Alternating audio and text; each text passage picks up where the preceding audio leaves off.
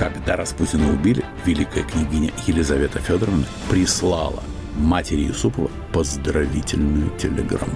Люди, которые имели мужество из министров его не принять, должны были уйти в отставку. Распутин бежал по саду Юсупова и кричал «Все ей скажу, все ей скажу».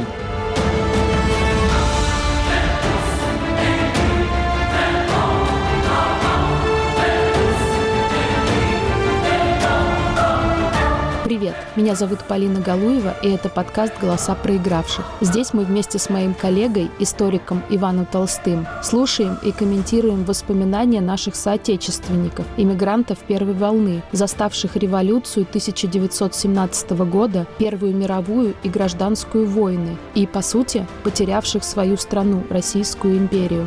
Во втором эпизоде продолжаем говорить о причинах революции 1917 года. Вернее, сегодня сфокусируем внимание на Григории Ефимовиче Распутине, фигуре загадочной и неоднозначной. Мифы о Распутине столетней давности живы и до сих пор.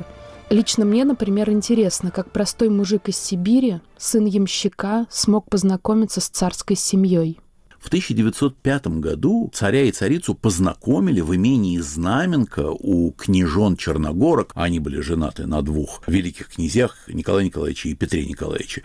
Две княгини Черногорки, дочери князя Петра Черногорского, который переехал в Россию и тоже искал в ней успеха, искал финансирование для своей страны. И вот у Черногорок, которые были уже знакомы вот с таким э, необычным человеком, явно одаренным, явно умным, очень диким, но со способностями интуита, то есть психологически умным. Вот Распутин был умен сердцем. Он чувствовал людей, в отличие от императора. Они познакомились с этим человеком, и он их поразил. А потом оказалось, что у Распутина есть некий, как они считали, дар предвидения и видения людей насквозь. Он обладает каким-то магическим и мистическим свойством воздействовать на людей. И первое, что он сделал, он остановил в какой-то момент кровь у царевича. У маленького Алексея, наследника престола, он был болен ужасной болезнью гемофилии, и если бы он был все время окружен заботой, а его на руках практически все детство носил матрос-деревянка, но нельзя же было становиться царем такому человеку, которого носит на руках. В конце концов, он и в рюхе хочет поиграть, и в мячик, и побегать с очком, наверное, и упасть на дорожку с гравием. Повредил коленку, и кровь течет, и не останавливается. А вот Григорий Ефимович умел остановить. Почему он это умел? Он обладал, конечно, какими-то телепатическими свойствами. Он умел действовать и влиять на людей. Есть такие люди. Он был гипнотизером, говоря по-простому. И это очень передавалось многим людям, особенно считается с истерическим характером. И вы можете себе представить несчастную мать вот в этом чуждом, холодном, ужасном царстве под названием Россия, где ее свет в окошке, будущий император, а как мать она считает своим долгом природы и перед царством всем, и перед культурой Европы и всего мира вырастет, спасти предназначенного на царстве своего обожаемого сына, и находится кто-то, кто ей помогает его спасти да она готова я не знаю, что сделать, только чтобы охранить этого старца Григория, этого чудесного человека, который обладает такими способностями. Своими глазами Распутина видел живописец Юрий Аненков. Он даже обедал с ним однажды в доме у одного из друзей отца. Приглашенных было около 20 человек, но центром всеобщего внимания был, естественно, Григорий Распутин. На Распутине была деревенская рубаха сомнительной свежести, мужицкие штаны и очень тщательно начищенные сапоги – жирные липкие волосы, грязные ногти. Только его глаза, слишком близкие один к другому, почти прилипшие к переносице и назойливо пристальные, могли, пожалуй, объяснить его гипнотическую силу. Он, несомненно, сознавал эту свою физическую особенность и умел извлекать из нее довольно спектакулярные эффекты. Присутствующие прислушивались к каждому слову этого гостя, который изрекал только короткие фразы. Хозяин дома незаметно для других, иронически подмигивал мне. В моей памяти удержалось лишь три или четыре распутинских фразы. «Водка», – провозгласил он, поднимая свою рюмку, – «славный питейный напиток». Восторженные «О» и «А» раздавались среди всех ужинавших. Другая фраза, сказанная с нескрываемой чувственностью, относилась к молоденькой красавице, которой Распутин, остановив на ней свой взгляд, протянул указательный палец. Когда в тебе проснется дьявол, благоговейная тишина наступила в комнате. В тебе будет что-то дьявольское. Это было его исключительным жанром. Экстаз, искренний и лицемерный, наполнил возгласы приглашенных. Молодая красавица, принадлежавшая к очень знатной фамилии, была потрясена и ликовала. Но чувство справедливости заставляет меня, однако, прибавить, в защиту молодых аристократок, что они далеко не все были так чувствительны. Я дружески знал одну молоденькую, весьма красивую графиню, придворную девицу, жившую в императорском Гатчинском дворце, которая на одном из подобных вечеров дала при всех пощечину Распутину за его слишком галантное внимание по отношению к ней. Скандал был заглушен, но красавица-графиня на другой же день должна была покинуть дворец. На этом ужине я все же успел незаметно от Распутина сделать его портретный набросок на обратной стороне меню. Этот набросок был напечатан в Советской России вскоре после Октябрьской революции. Историк Николай Арсеньев, родившийся в 1888 году в Стокгольме в семье дипломата, рассказывает об отношении петербургского общества к Распутину и многочисленных слухах о его влиянии при дворе. Некоторые представители вполне консервативного настроения, и которые попадали в близость к императорскому двору, имели нескромность в очень резких тонах рассказывает свои впечатления. Многое, по-видимому, было преувеличено, потому что после того, как была свержена царская власть, и все данные и документы стали доступны, всякие такие представления о Распутине, как о каком-то развратном деятеле – который позволял себя развратные действия при дворе в царской семье, оказались совершенно неверными. Это оказался человек чрезвычайно развратный и хитрый, который имел двойной облик. При дворе он играл из себя некого старца, но старца не монастырского, а старца из народа, так сказать, доморощенного старца, э, который под, так сказать, формой грубости обладает какой-то духовной силой и как будто бы останавливал кровь наследника. А в своей, в своей квартире на Литейной он занимался циничным, безудержным развратом, в котором участвовали некоторые светские дамы, но не имевшие отношения к двору.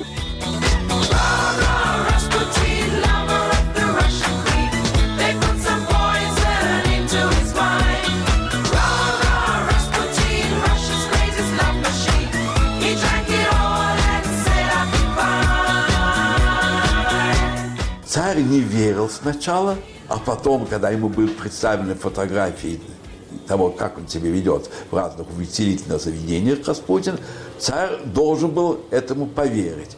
Но императрица не верила до конца, истерически принимала всякие даже намеки Э, своего мужа на это, который первое время также был под сильным очарованием Распутина. Это был человек с очень большой, по-видимому, гипнотической силой. А главное, что он соответствовал, отвечал некому потаенному стремлению императрицы войти в контакт с русским народом через голову русско-аристократические среды, которые еще молодая императрица, когда она приехала, сразу отнеслась, к сожалению, глубоко отрицательно, огульно осудив петербургский свет как оторванный от народа, как снобистический, как живущий в роскоши и презирающий народ, она, которая, приняв православие, делавшись женой молодого э, царя, сразу воспылала горячим чувством к русскому народу и хотела к нему непосредственно подойти. И была одна попытка известная, что она хотела устроить э, биржу труда для русских крестьян, уходящих на работы в южные губернии полевые. Они приходили туда, где не нужно было, или где вдруг была засуха, и где приходи, или куда уже набрались крестьяне из других мест. Чрезвычайно полезное и нужное дело. Это было сорвано Министерством внутренних дел. Вот императрица искала, контакта с народной средой. И вот всякие проходимцы народной среды, выдававшие за старцев, на этой почве как раз могли подойти к царской среде. Царь также был романтик, увлекаемый мыслью о том, что народ как раз носит в себе великую духовную силу. На этой почве проходимцы могли сыграть роль. Но публика, и даже не только такая ищущая сенсации, широкие круги здравомыслящих, спокойных людей не знали, что Распутин при дворе себе ничего не позволял. Но пагубное его влияние а, было известно. Более того, оно даже было преувеличено. Он казался всесильным. Это было неверно. Царь часто отказывал в назначении его кандидатов. Но что благодаря Распутину многие кандидаты назначались, что многие министры были его кандидатами, что и Штюрмер, и этот зловредный молодой Алексей Николаевич Хвостов были кандидатами Распутина, это правда, это было так. Люди, которые имели мужество из министров его не принять, должны были уйти в отставку. Например, такой, казалось бы, бюрократ, но очень приличный и почтенный, и сдержанный человек, как прокурор Волжин, который Распутину не казался неприемлемым, был назначен. И когда Распутин пришел к нему на прием, он отказался его принять. Он довольно скоро после этого был уволен. Вот это рассказывали и прибавляли. Но если бы даже и не приходилось прибавлять, то было очень много. А прибавляли еще гораздо больше и более страшные. Говорили, что Распутин есть немецкий агент. Оказалось, что это неверно. Но вокруг него были разные темные дельцы, среди них были, наверное, кажется, даже установлены были немецкие агенты. Там говорили, что он знает все секреты э, военной планировки, что через него передается это врагам, это неверно. Ибо Распутина в Ставку не был допущен. И о планах военных царь никому не говорил, даже императрице.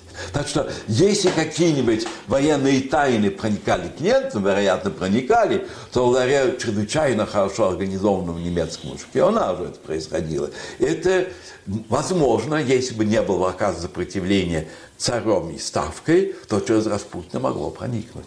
Но общество думало, раз он всесилен в вопросах назначения прокурора Святейшего Синода, даже епископов, министра внутренних дел – более того, премьер-министра Штюрмера, это все были ставленники Распутина, не сплошь все, но многие из них, то, вероятно, он тогда всесилен, или если не всесилен, то имеет некоторую силу в узнавании военных секретов. Вы слушаете подкаст «Голоса проигравших». Вернемся после короткого объявления. Привет, меня зовут Марьяна Тарачешникова. А я Наталья Джампаладова. И мы делаем подкаст «Человек имеет право», где рассказываем, как идеи мыслителей и политиков прошлых лет влияют на сегодняшнюю жизнь. Как демократии превращаются в диктатуры, как диктаторы готовят почву для репрессий и как судят военных преступников. Слушайте новые эпизоды по вторникам в привычном агрегаторе подкастов.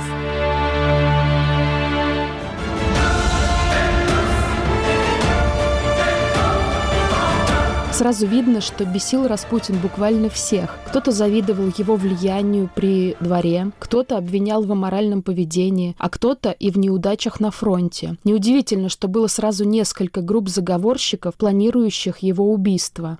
Кому, так сказать, повезло больше? Конечно, нашлись, как всегда, наименее профессиональные, наиболее психопатичные, которые сговорились. Заметим, они не смогли Распутина убить, им для этого понадобился сторонний человек. Дмитрий Палч, великий князь, оставшийся волею судеб без своего отца, потому что отец был вынужден был уехать из-за марганатического брака, и был взращен, или взрощен в данном случае, правильнее сказать, Николаем II и Александром Федоровной. Он вырос в этой семье. И вот он тоже покусился на любимца императорской четы. Один человек.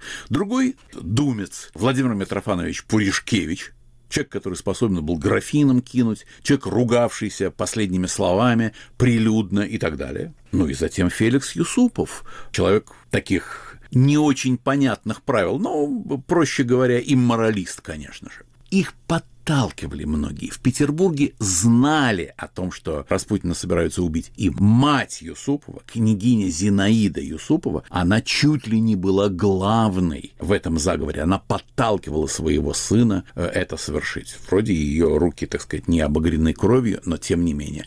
И когда Распутина убили, великая княгиня Елизавета Федоровна прислала матери Юсупова поздравительную телеграмму. И вот эти люди собрались для того, чтобы покончить с Распутиным. Юсупов сам за ним заехал на своем автомобиле, привез его, все было уже готово. Присутствовал доктор, который должен был зарядить эклеры, любимое кушание Распутина, зарядить цианистым калием. В какой же обстановке это происходило? Почему поехал Распутин? Ему обещали знакомство с Ириной Юсуповой, одной из самых красивых женщин Петрограда тогдашнего, племянницей Николая II. А Распутин хотел так сказать, завязывать и завязывать дальше, завязывать вот эти вот петли, нити, набрасывать свое лосо. Ему мало было того влияния невероятного, которое у него было. Ему нужно было все, все больше. Неуемный был мужик. Вот.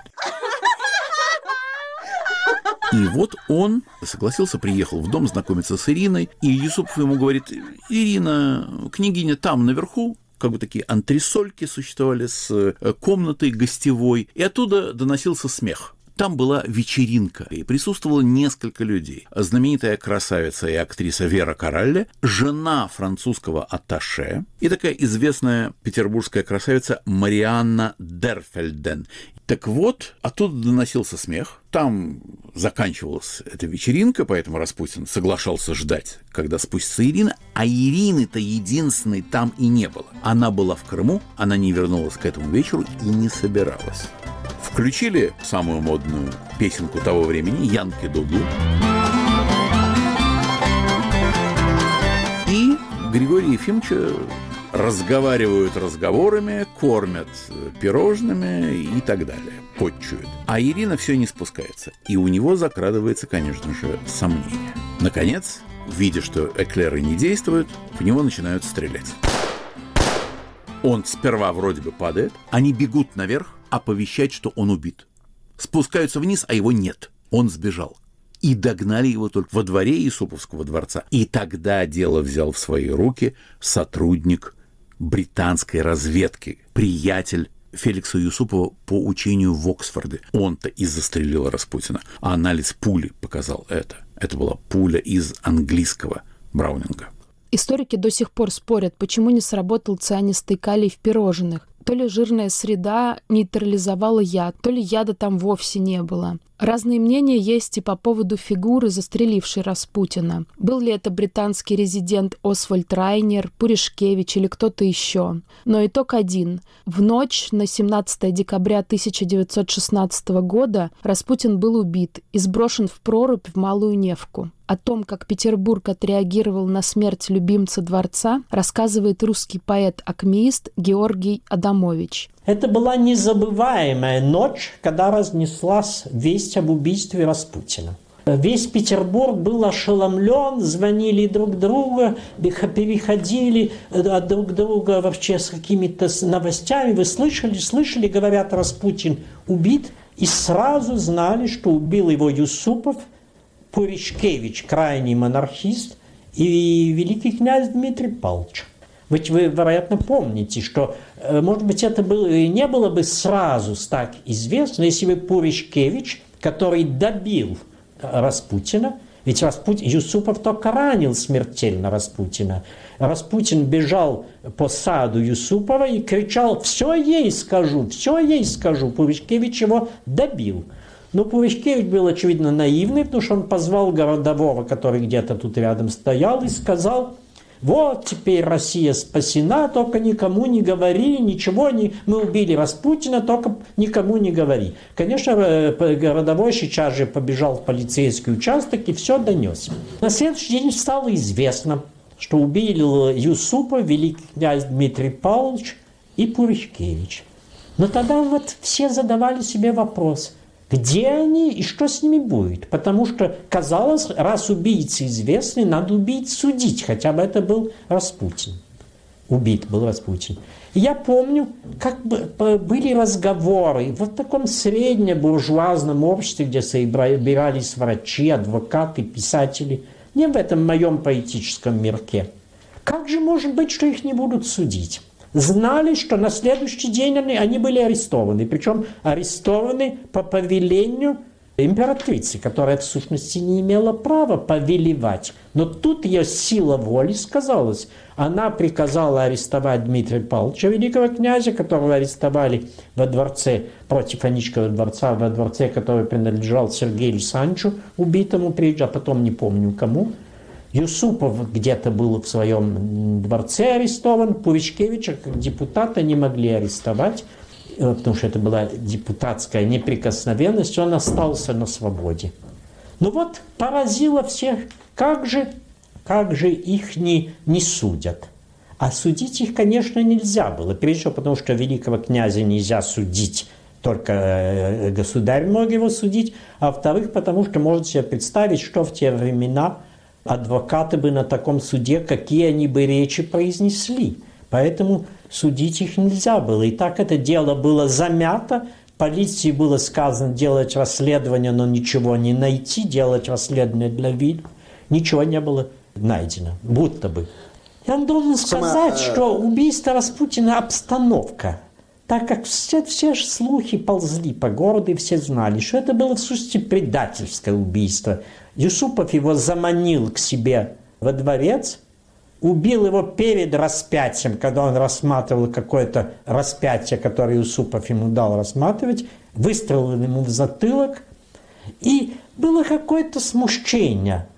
Я знаю, что в Государственной Думе, опять потому что все доходило, то, что в Думе э, говорилось, Милюков был возмущен, Керенский был возмущен этим, и я, вспоминая это время, э, думаю, что это была и тогда у меня чувство, что это была большая глупость со, с точки зрения людей, которые хотели предотвратить революцию. Ведь Юсупов и великий князь Дмитрий Павлович думали, что императрица сойдет с ума, а государь станет обыкновенным тогда конституционным монархом, и все будет хорошо. Между тем, императрица с ума не сошла, государь конституционным монархом не стал, но это было такое потрясение всего организма, я говорю во всяком случае о Петербурге, организма общественного, что это только ускорило революцию. Я к высшему петербургскому обществу отношения не имел и не хочу притворяться, что я знаю, что там говорили. Но я знаю то, что передавали тогда, что какая-то великосветская дама-патронесса, у которой был свой лазарет, через день или через два, явилась к солдатам и сказала, радуйтесь, ребята, вы знаете, произошло счастливое событие, убили Распутина, который так вредил России, вредил государю, вредил русской армии, теперь все пойдет э, хорошо, и вы должны радоваться. В ответ было гробовое долгое молчание. И один из солдат сказал «да». Один мужик дошел до царя, таки того э, господа убили. 18 декабря царица телеграфировала императору вставку, что она в отчаянной тревоге, что есть опасение, что эти два мальчика, Юсупов и великий князь Дмитрий, затевают еще нечто ужасное. Царица опасалась за Вырубову, свою наперсницу и друга Распутина. «Оставляю ее жить здесь, так как они теперь сейчас же примутся за нее». Царь реагировал сдержанно. Он телеграфировал жене. «Возмущен и потрясен. В молитвах и в мыслях вместе с вами». По желанию императрицы медицинская экспертиза над трупом Распутина была прекращена. Распутин был похоронен в царском селе на пустыре около Дворцового сада. Анна Вырубова так описывает эти похороны. В 9 часов утра, кажется, 21 декабря, Привезли гроб Распутина. Его похоронили около Дворцового парка. Гроб уже был опущен в могилу, когда приехали их величество с княжнами, и я, и два или три человека посторонних.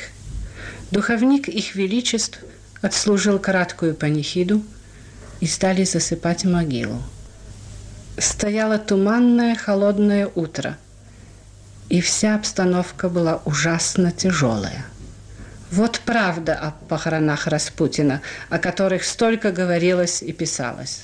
В этот же день, 21 декабря по старому стилю, царь записал в своем дневнике. В 9 часов поехали всей семьей к полю, где присутствовали при грустной картине. Гроб с телом незабвенного Григория, убитого в ночь на 17 декабря, и извергами в доме Юсупова стоял уже опущенным в могилу.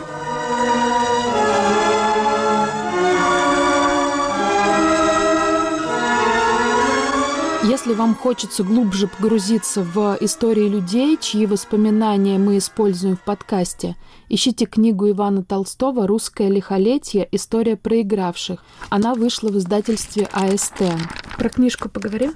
Говорим? А у вас есть любимое воспоминание? Вы знаете что? У меня сердце лежит, душа лежит к воспоминаниям Марка Вишняка, который, может быть, самый обстоятельный, самый отчасти занудный мемуарист, но он так раскладывает по полочкам, что читая и слушая его воспоминания, у тебя, ну, разве что возникает желание почитать побольше. У тебя особенных встречных вопросов не возникает. Он предупреждает твои вопросы. Он как юрист, он как публицист, он как общественный деятель умел смотреть вот не со своей кочки, а вот так взлетать настолько невысоко, одновременно достаточно высоко. Вот воспоминания Марка Вишняка, мне кажется, самыми убедительными. Он никогда не оставил этой своей позиции, прожил безумно много лет, больше 80, и писал, писал, бесконечно писал свои книги. А когда попал уже в эмиграцию и после войны очутился в Америке, он был заведующим русским отделом еженедельника Time. Под его редакцией выходили все статьи на русскую тематику. Поэтому журнал Time 40-х, 50-х, 60-х годов. Это журнал, где все русское абсолютно достоверно. Оно проверено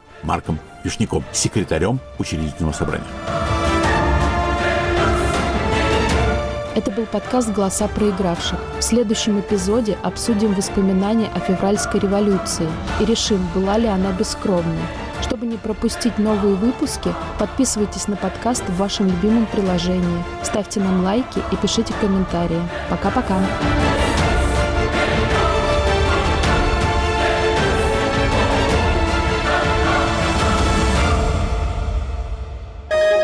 Студия подкастов «Радио Свобода».